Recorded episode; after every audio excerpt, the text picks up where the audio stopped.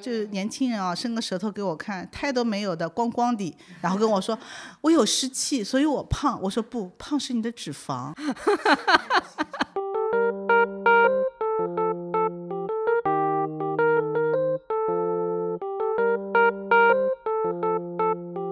大家好，我是水水。今天的播客有点点特殊，我们邀请到了一位新的嘉宾做客八万七千问。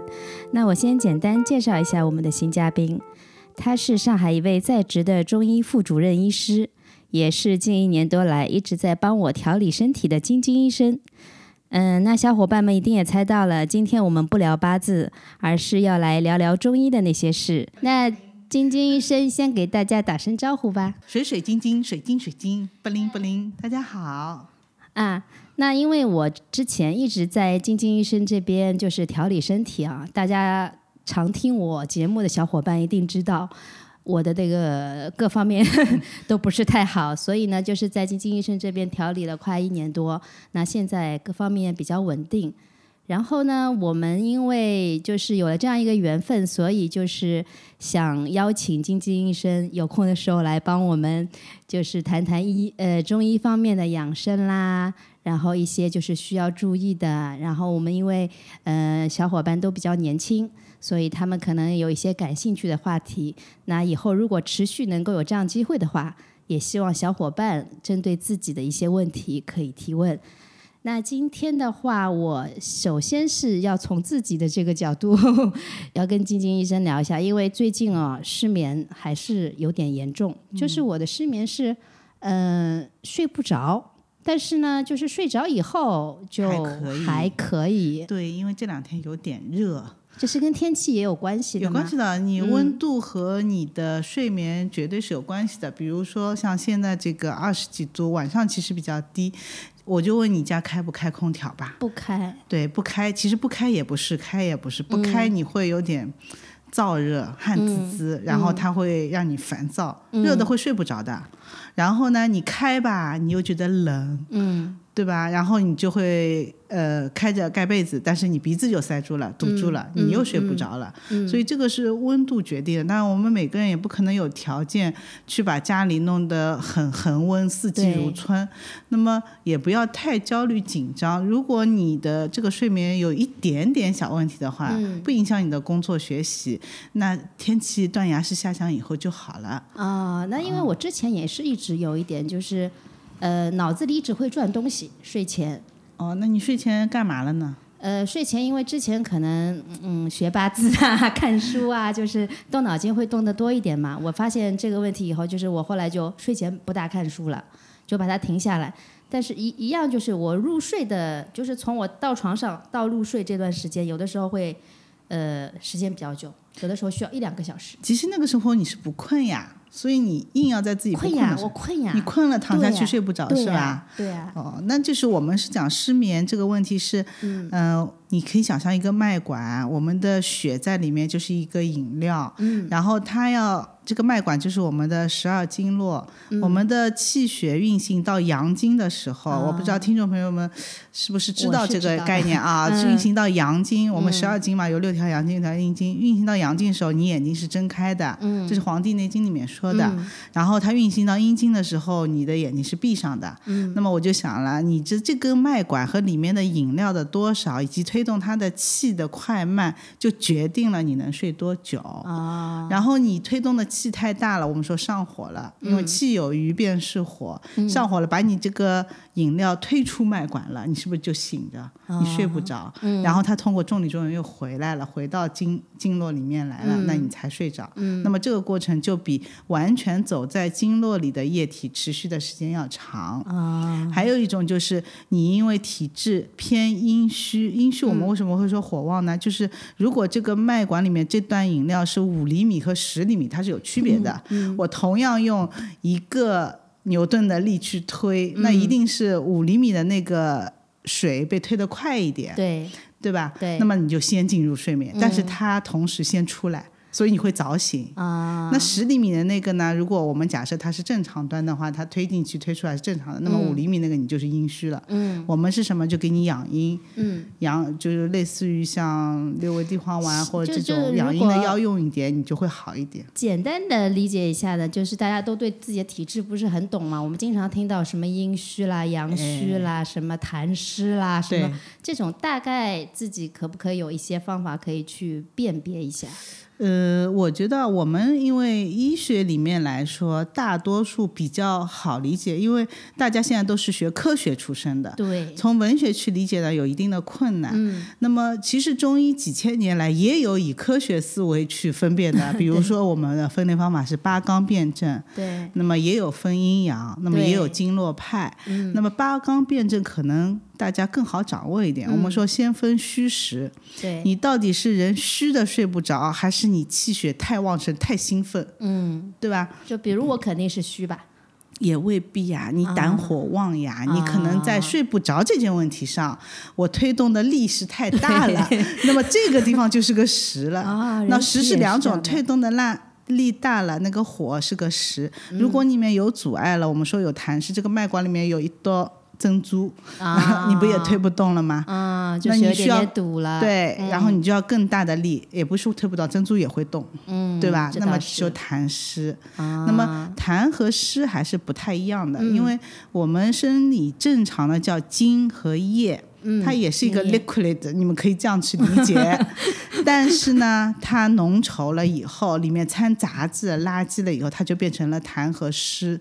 湿相对于痰更稀稠一点，痰更浓郁一点。我们想想吐出来的痰和就是潮湿的角落的那些那那些湿湿的东西，对，那么这个就是我们痰和湿程度上的一个区别。嗯，但是它怎么产生？它的基础是金和叶，所以现在我我一直听到啊，我我有湿气，我有湿气，对对，大家都在说湿气，对，你你是该有一些我们正常的津液，其实那个有时候是津液，不是湿气，啊，对，不能做很过头的事情。对对，你还在生理的范围之内，可能接近失调，但是你不到病理范畴之内。所以还是要去平衡它的。对我我有时候看到人家就是年轻人啊，伸个舌头给我看，胎都没有的，光光的，然后跟我说 我有湿气，所以我胖。我说不，胖是你的脂肪，湿气还没有形成，对吧？我们要分分类，不是说你你所有的东西都在你管子里堵对着。对你可能这个管子外面有一层皮是厚的，这是你你外面放的那个像杯托一样，你你自己裹上去这个东西。这个就是我们自己很难去分辨嘛。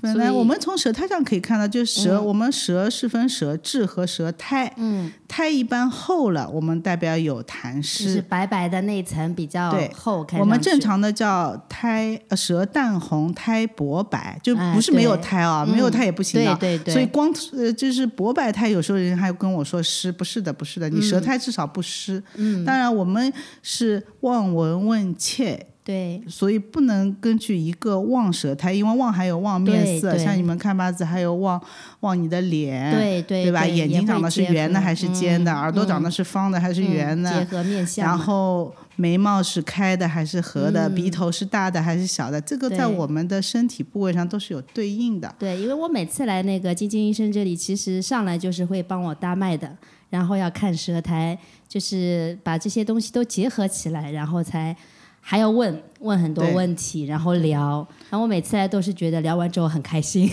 然后拿了一堆药回去 就开始调理，但是确实非常有效果。那刚刚因为说失眠嘛，我们呃现在年轻人其实压力都很大。嗯就有些可能工作上的呀、学业上的各种，那可能造成失眠的原因也各种各样。就像医生刚刚说的，什么呃气的推动不行气的推动不行啦，这种对，所以我现在教你们怎么去分辨你是不是阴哎虚。对因为我们失眠，它的病位就是受害者是谁？是心。啊，心是火，嗯。那么你心是怎么被受害的呢？我们说心阴亏虚，啊。为什么我们有成语说耗尽心血？啊对。为什么是血？嗯。血就属于阴，对吧？对对对所以你过度的思考、操心，为什么还是心？对。照我们现代医学来说，你的思维模式在脑，对呀，不对呀，嗯，它是心，心是有调节植物神经功能的作用的。我们说的心，它是带神智的，带情绪的，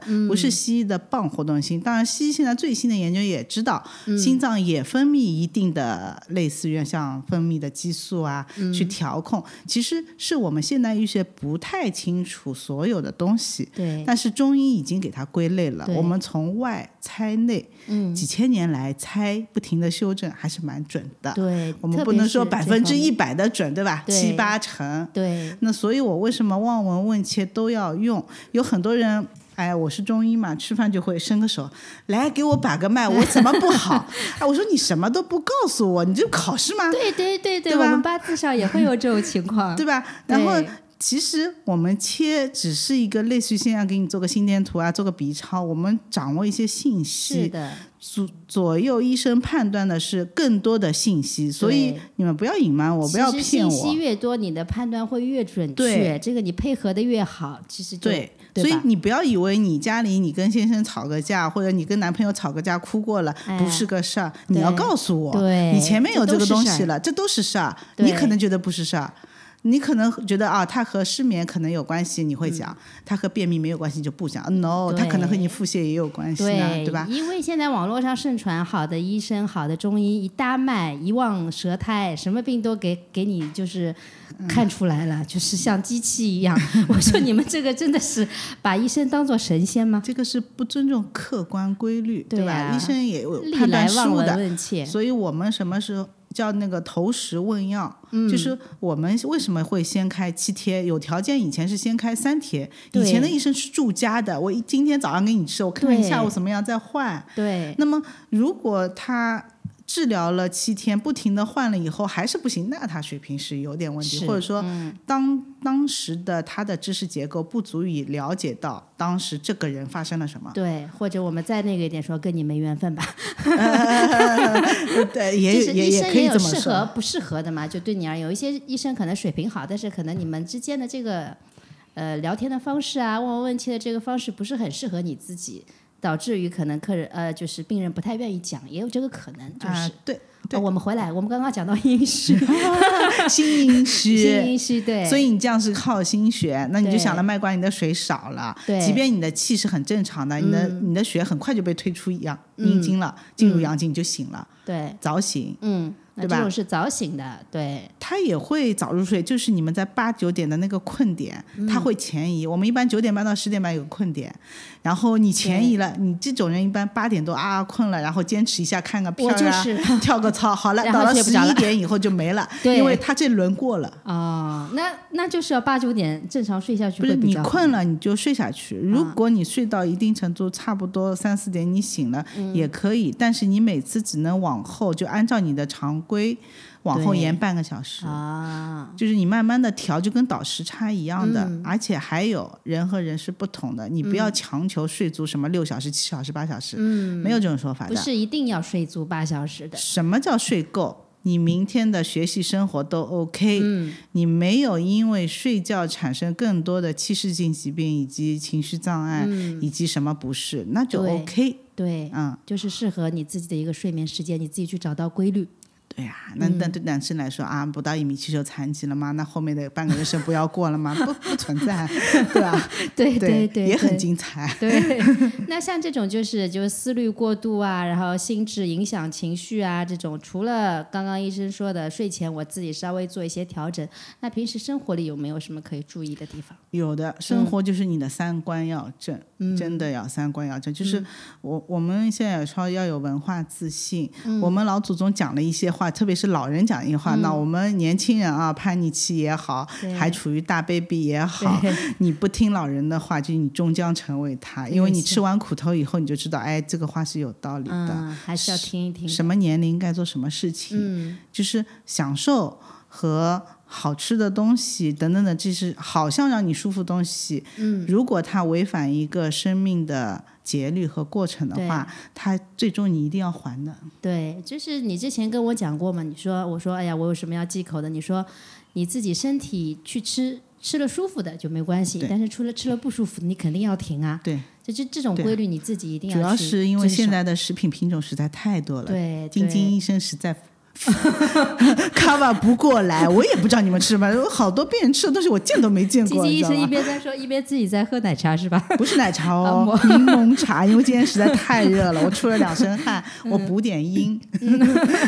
对，这种方面也是可以调节的。那么就是刚刚说到的，平时的工作啊、压力啊，就是积累嘛，导哦，你吃点酸酸甜甜的东西很养阴，是吗？你可以根据这个口味去选择酸酸甜甜。那我们睡觉不好、失眠，这些都是因为呃阴虚的阴虚的这个大多数大多数因为病位在心。啊，你想还有什么会导致这个脉管的这节东西不正常的运转？嗯，那么还有气虚，气虚是睡得多，不是睡得少。哦他推不动，他很早就推进去了，推推推推推了十小时才推出来，对吧？那我像我这种，就是我睡嘛睡不着，但是我睡要睡很久，那睡很久起来我还是很累。阴虚和气虚都在一起，没有你睡眠质量，你的你的那个不是全程在脉管里，你的这个水 一会儿出脉管，一会儿进脉管，一会儿出脉管进脉管，它不稳啊定。不稳定，所以也导致你睡醒了可能还是觉得累。嗯，对，嗯，这个和我们西医来说啊，交感和副交感的一个协调性有关。嗯你交感和副交感有很大一部分不是受你控制的，但是又受你影响的。对这件事情怎么说呢？我们说有时候要调气，要理意念，嗯，这个意志和意念很重要，但是我们看不到、摸不着，我们只能通过量表西医去说明一定的问题，嗯，所以至今一直处在一个很玄幻的状态。对，就是大家现在都是提倡练练瑜伽啦，练练八段锦啦，打打坐啦，对，这种其实也是让你的就是一个精神可以，嗯、它是通过躯体一种形式去规范你的意志，归到一个相对稳定的状态。对但是如果你的意志力够强，你可以调用你的意志的话，嗯，其实你打不打，它就是能进则进，对对你不会不受控制的造。对所以我要反过来又要三观了，就是你的抗压能力在哪里？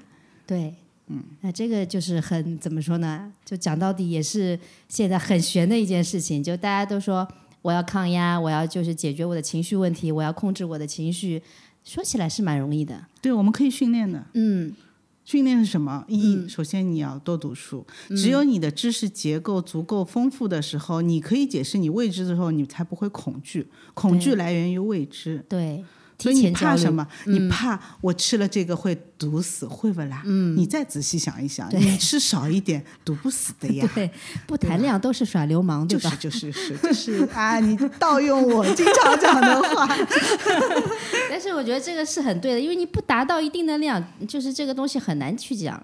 就像我们在装修房子，虽然是一个不恰当的比例，但是那个就是工人师傅也说，我们说这个甲醛嗯、超标嘛，因为我们买的都是环保的嘛，他说你不去谈量，一块一块拿出来，它都是不超标的。对呀、但是你当这些东西都集中在一起，达到一定量的时候，他说这个话我就不能讲了，对吧？是的呀，它就等于是分解了一个甲醛的累积量呀。对对对，其实中医和西医方面，嗯，讲起来也是这样子。你这个包括你平时吃的食物，你凡是你吃到了一定的量，或者说你过多了，肯定是也有影响的嘛。所以为什么我们说吃东西要返璞归真？就是嗯二次加工食品，你看不到原型的食品，你终究不知道里面含什么。我前两天看了个视频，就是嗯你吃那个什么肉、是拿什么什么调出来的，味道和什么是一制菜嘛，样。现在对吧？对，但是那你说怎么办呢？你现嗯在小朋友也没有条件家家都带饭，那么食品安全也是一个问题，嗯少吃一点嘛。对，因为现在很多有添加剂的东西嘛，包括你调味料也是嘛。对，但是所以，既然我们吃了那么多东西，那我们就要从另外一个考虑。你已经吃了那么多了，还给自己添堵，很焦虑啊！我吃那么多怎么嗯办？你又不能避免，你不如说，哎，吃点就吃点吧，反正大家都吃，反正对对吧？我们的目标也不一定是活到一百五十岁，我们有质量的活一段时间，也比天天杞人忧天活一百五十岁、两百岁的好。对，就是不要过分的去忧虑这些事情。我们太精细化了生活，太精致。对，嗯。应该回归到一些比较粗朴的生活方式。就是你放淡呀，天不会塌下来的呀。我们小时候一直学杞人天，杞人天，对。这些焦虑就是这篇课文，你们在小学时候没有好好学好，这个寓言故事没有因为深刻有的时候可能职场里就呃直接发生了一些，比如说呃冲突啊、不愉快嗯。啊，当时也没有解决，那这个东西你可能回到家就积累下来了，可能就就就到后面也没有解决，就一直影响你的情绪。所以你要站得高一点嘛，职场再发生什么不出人命的呀？嗯，不就是一点？钱和职位的问题吗 对不就是你要再学一点硬技术吗？只要肯吃苦，对没有活不下就是去的。这些东西还是看得淡一点。对对，嗯，那那呃，就是像刚刚说到这个天气嘛，因为现在也有点反常，秋季了，十一月头了，但是还是这个呃，我们现在因为在上海啊，我不知道其他地区的小伙伴那边气温怎么样。就像现在这种秋季，应该有一些什么可以保养也好啊，养生也好，或者刚刚说了。睡眠不好的话，可以吃一点酸酸甜甜的东西。嗯秋季是这样子，秋季我们说消杀，从对，从五行来说是消杀，就所有的叶子就该砍掉了，嗯收敛的，或者说我们说丰收的果实的。对，所以其实你从整个工作来说，也是符合我们现在就各种工作小结，嗯，各种总结会议。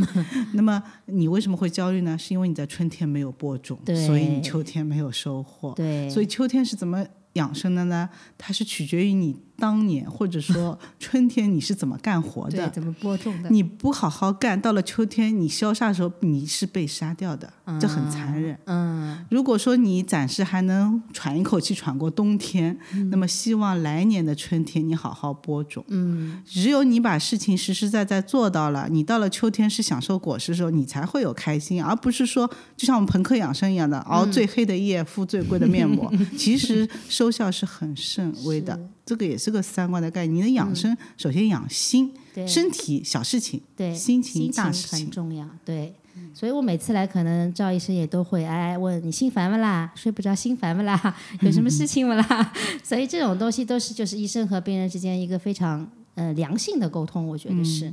那刚刚说到那个失眠啊，睡不好啊，还有一个就是睡觉的时间问题。这个要不要就是像有些书上说的，你子时之前你一定要入睡，或者说你要保肝胆的话，你要在几点入睡？是这样子的，首嗯先你每个人。他的五行一定有薄弱环节，对吧？对你们也会算，也或者说大家也会推测，这个是在生长发育中不可避免的。嗯，那么你的薄弱环节在哪里？那一段就必须要睡。啊，为什么我们主张要子时睡？子时是肾，对，所有人他肾为先天之本，嗯它是决定你寿命长短，就是你出厂配置里面的那个血槽。嗯，我出厂配置一百五十个血，对，然后因为我熬夜了，扣掉两个，扣掉两个，所以我们现在还没有人满血达到生命的尽头，是是对吧？嗯，那么我们能长的，那一定是减少消耗，养生养生只是减少消耗，你每一步每一天都在往坟墓的方向走，这是不容。就是忽视的一个现实，我们要认清现实才可以。但有些人的生活规律，他就是日夜颠倒的，那他折寿呀，这是百分百的吗？百分百的。他哪怕养成了自己的一个规律，他也觉得这个规律很舒适对呀，但是他活不到一百五十岁啊，啊。我你打保票。这个这个太夸张，没有从胚胎的发育来说，如果我们满血的话，基本上计算下来是一百五十岁。哦为什么会放到一百二十岁？就是在周围环境你不可控的地球的这种进程中间、老化的中间，那就一百二十岁。嗯，那么一百二十岁还是曾经有人达到过的。对对对，那么，那么我们现在就暂定能达到的目标，对吧？那个叫梦想。是这个叫目标，但是我们现在呃发达地区的平均寿命，女性的在八八十三岁，全国的男性寿，嗯全国的平均寿命可能在七十三岁，那么和经济发达不发达有关系对啊、所以，嗯、这个数字我们只能说明一个问题，就是事实上我们自己前面折寿的。项目还是挺多的，你不能老是觉得啊，我是不是还能加血？没有的，人生一百五十个，没有加血。有一个定数的，还有就是你出厂设置可能都不是一百五十岁，你知道吗？对，你有对基因缺陷，你有易感因素，可能你出厂设置就是个一百二十岁，对，所以我们现在可以普遍看到七八十岁的，我们也觉得他保养的还可以了，嗯，但是嗯、呃四五十岁的就稍微对吧，不太能接受。但是要知道，新中国成立之前或者成立之初，平均寿命只有五十岁左右。那当时因为也有很多环境的影响，但是你要说当时也是很适应自然的环境啊，日出而作，日落而息啊，大家没有职场压力啊，一个时代有一个时代的。嗯、损伤寿命的东西。对，我们的疾病谱也在不停的转化中。是，所以，像以前我们的前面的人是搞，比如说肝硬化的疾病，像我们这次请了一个专家，他是搞糖尿病足脉管炎的烂脚，对吧？这个是以前在农村地区有的，还有骨折，对为什么发展那么好？因为病例多，大家才会去关注它对对。医生就这么有限的，我们一定关注疾病谱大的。那么现在呢？现在为什么精神卫生中心现在建设都非常飞黄腾达，对吧？六百号的 咖啡啦，大家压力呃月太大了呀饼啦，对呀什么都都那么好网销。红都是，为什么呢？我们的疾病谱在改变，嗯是，但是这些疾病是不是可预防、可可自我调节的？应该是可以的。但是可以的这些手段不在于你吃什么，对还是的，你是不是符合一个自然发展过程？对，吃只是其中很小对你的一部扣血的，你你你王者荣耀干一晚上，你也扣两天的命，你相信吗？所以就是这个大的规律，大家还是要去遵守的。在这个里面，你自己做一些调整，有一些你自己的规律。这个是还有不要平行比较，平行比较你很焦虑，人家出厂设置一百五，对对你上个对可能就一每个人百不，一样的嘛。哎，说啊，为什么他也这样子呀？我看他也挺好的嘛，哎，对他抽烟喝酒，他可以啊活到一百岁。对对对对这是对，这和你没有关系。对，这个不是你的出场设置。对对对对对，但就是很多时候，就是嗯，年轻朋友会讲道理，我们都知道，但是就是做不到。对啊，所以我觉得你可能是对道理上并不是很明确，嗯你到底知道什么道理？你肯定知道是皮毛，哎，我睡不着。嗯你为什么睡不着？你检讨过吗？你反思过吗？对吧？你做了什么？还有周围的人对你做了什么？嗯那么这些东西到底有关系没关系？那这种管理需要，不知道有没有关系？你你画个 SWOT 分析图嘛，风险在哪里？嗯我做和不做在哪里？然后把自己的情绪冷静下来，你到底要不要解决情绪问题或者失眠问题？有的人其实，我觉得很多年轻朋友说，我失眠就感觉。我告诉领导我失眠，然后你不要再派工作给我。他的言下之意是你不要再派工作给我。嗯因为我压力很大。对，然后其实是他想偷懒，或者说我不想做这个事情，但是我又想拿钱，所以说你在要反省自己的以后，你再认清你到底要不要解决失眠，说不定你失眠是解决了，但有一些人可能他就是已经累积太久了，他一直没有解决，他的情绪已经呃崩溃了，对很难自己再去对迅速把它调整回对，所以这个时候就可以通过我们的。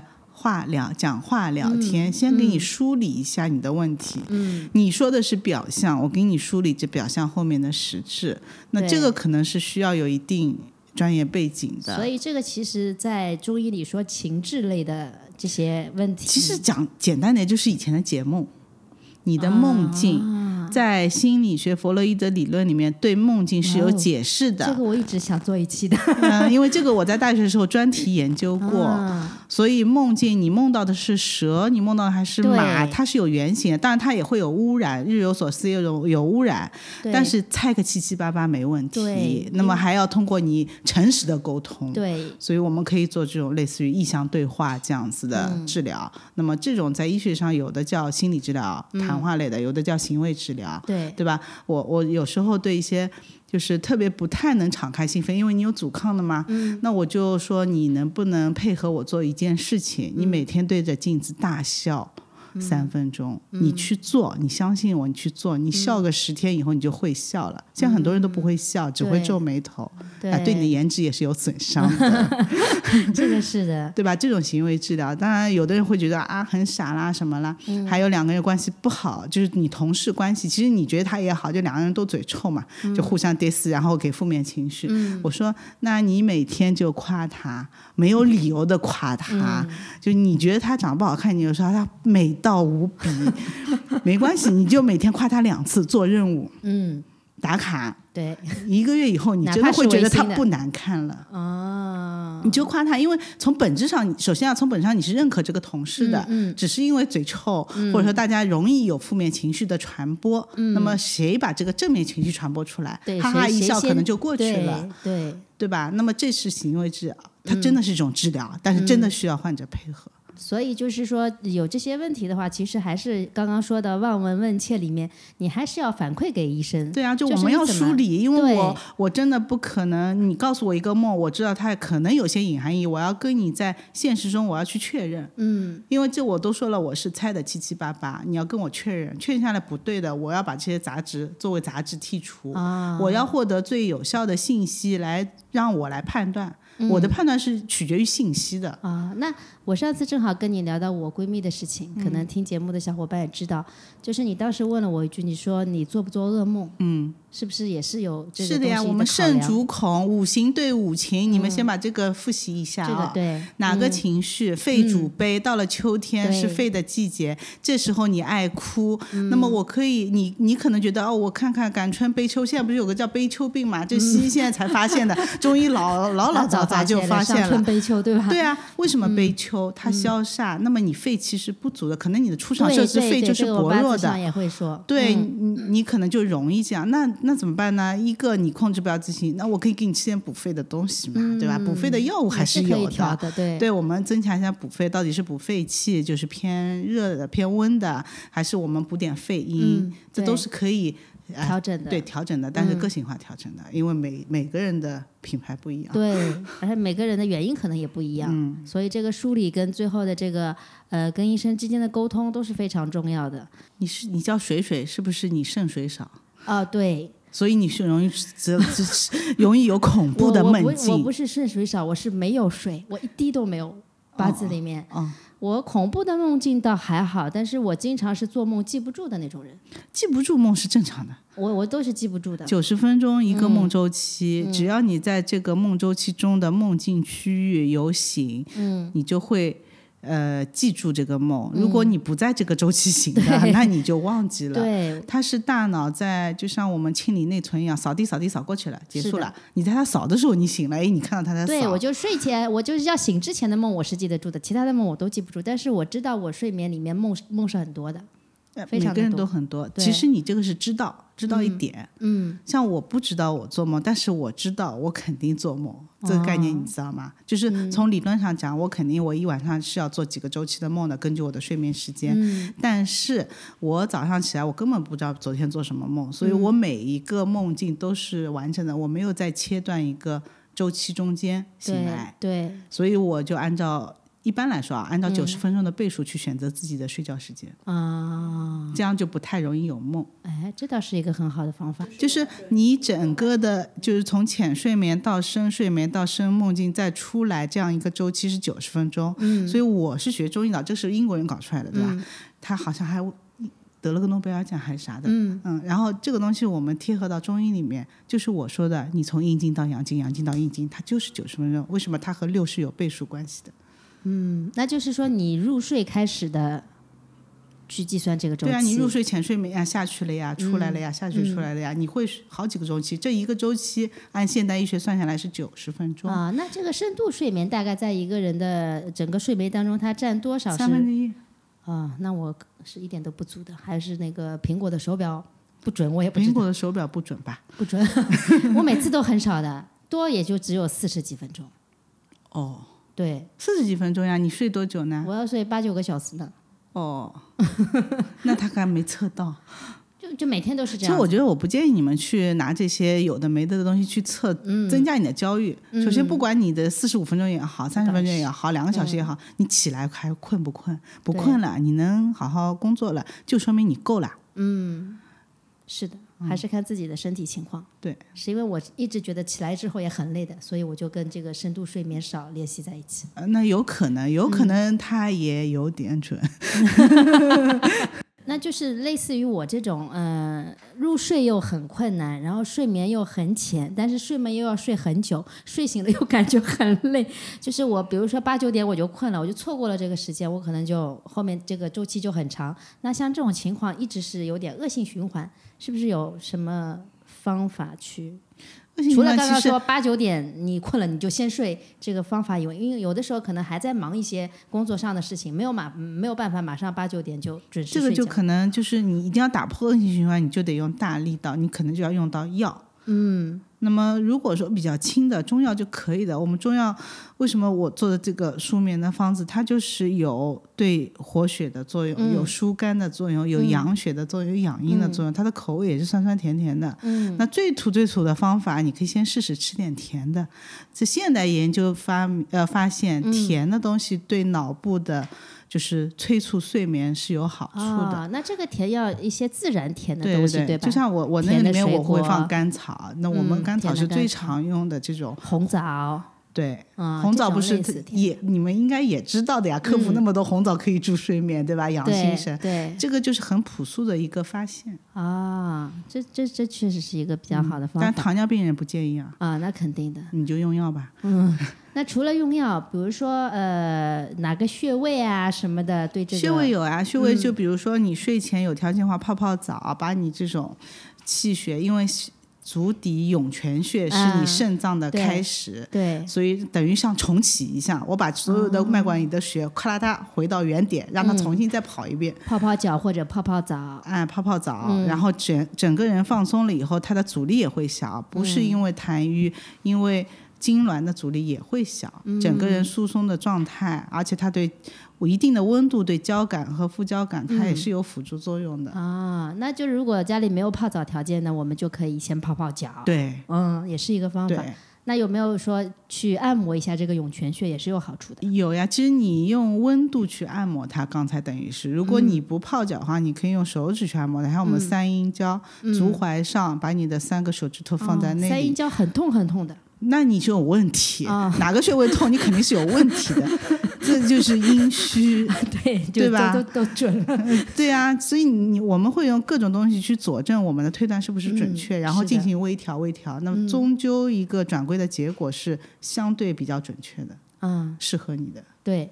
还有我们有内关透外关，那就是手腕内侧。为什么都内侧？阴茎都在内侧，都在内大腿内侧、手臂内侧。能够被晒到的。对我们最大一个阴茎人脉就是在中央的内侧，我们背部是督脉，所以你偏嗯阳虚的人，我们一般温的，比如说督灸啊什么，阳阳在背，阴在腹在阴。对对对，什么叫阳虚的？就是就是你你推动这个脉管的气很弱，推不动，推不动，所以你入睡也不进去。嗯，那么这种人往往有痰湿？啊，他痰湿他推不动呀，他有时候是血管长，但多数病理状态下他不是血管，血管还短的，只是前面有。有东西堵着，有瘀也好，有痰也好，还有你的脉管塞，就这个。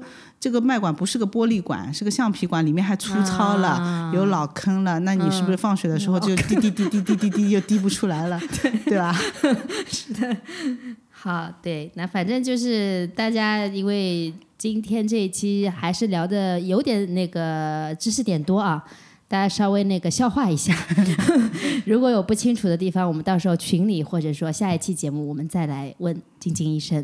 所以就是我们今天其实也聊了蛮多的点啊，因为呃第一期嘛，小伙伴们听下来，反正觉得有意思的，那之后你们自己也可以想想有什么问题要问一下晶晶医生的，可以自己整理一下，到时候我们搜集一下你们的问题。嗯，那今天我们就聊的差不多了，呃。就和大家说拜拜啦，拜拜，好好睡觉哦，好好要把灯关掉，手机关掉再睡觉哦，听妈妈的话。好，那大家拜拜，拜拜。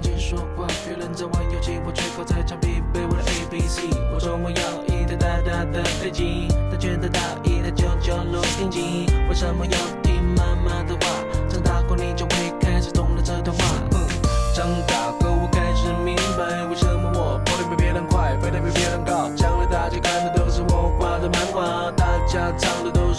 写的歌，妈妈的辛苦不让你看见，温暖的食谱在她心里面？有空就多多握握她的手，把手牵着一起梦游。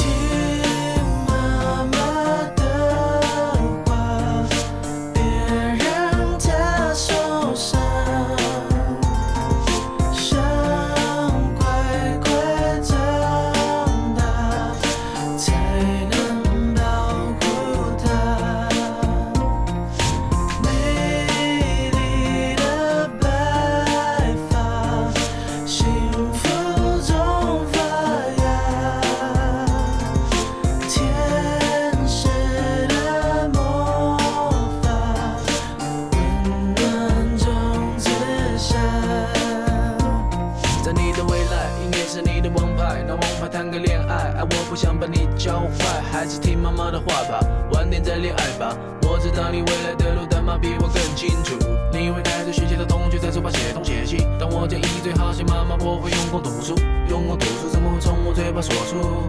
不像你叔叔要教你用功读书，妈妈织给你的毛衣你要好好的收着，因为母亲节到时我也告诉她我还留着。对了，我会遇到周润发，所以你可以跟同学炫耀，赌神未来是你爸爸。我找不到童年写的情书，你千万不要送人，你会在操场上见到。你会给自己换上流行歌，因为张学友开始准备唱吻别。